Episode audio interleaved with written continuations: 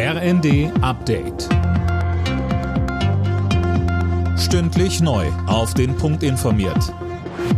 Ich bin Anna Löwer.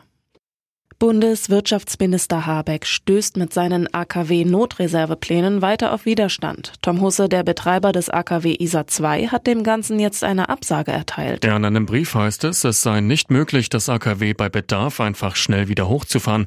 Man wisse auch gar nicht, wie das laufen solle. Es gebe keinerlei Erfahrungswerte, so der Betreiber weiter. Habeck selbst zeigte sich verwundert und sprach von Missverständnissen. Es gehe nicht darum, die AKWs ISA 2 und Neckar-Westheim mehrfach hoch und runter zu fahren, sondern einmal zu entscheiden, ob man die Kraftwerke braucht oder nicht, so der Minister.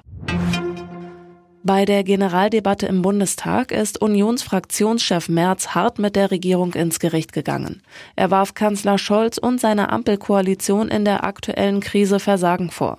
Der Koalition, die sich permanent streite, fehle jeder wirtschaftspolitische Kompass, sagte Merz. Die Bundesregierung will gezielt gegen den Fachkräftemangel vorgehen. Dafür wurden mehrere Maßnahmen vorgestellt. So sollen unter anderem die duale Ausbildung und die Weiterbildung von Beschäftigten gestärkt werden. Außerdem will die Ampel die Zuwanderung von ausländischen Fachkräften erleichtern. Arbeitsminister Heil sagte. Fachkräftesicherung ist neben der Frage der Modernisierung unserer Energieversorgung und neben der Digitalisierung die entscheidende Frage für Wohlstandssicherung in diesem Land. Wenn es uns nicht gelingt, dieses Thema zu wuppen in Deutschland, dann wird Fachkräftemangel nicht nur in der jetzigen Situation, sondern dauerhaft zusehends zu einer Wachstumsbremse in Deutschland.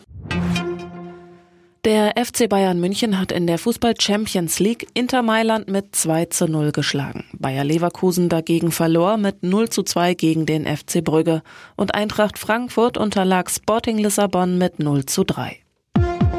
Alle Nachrichten auf rnd.de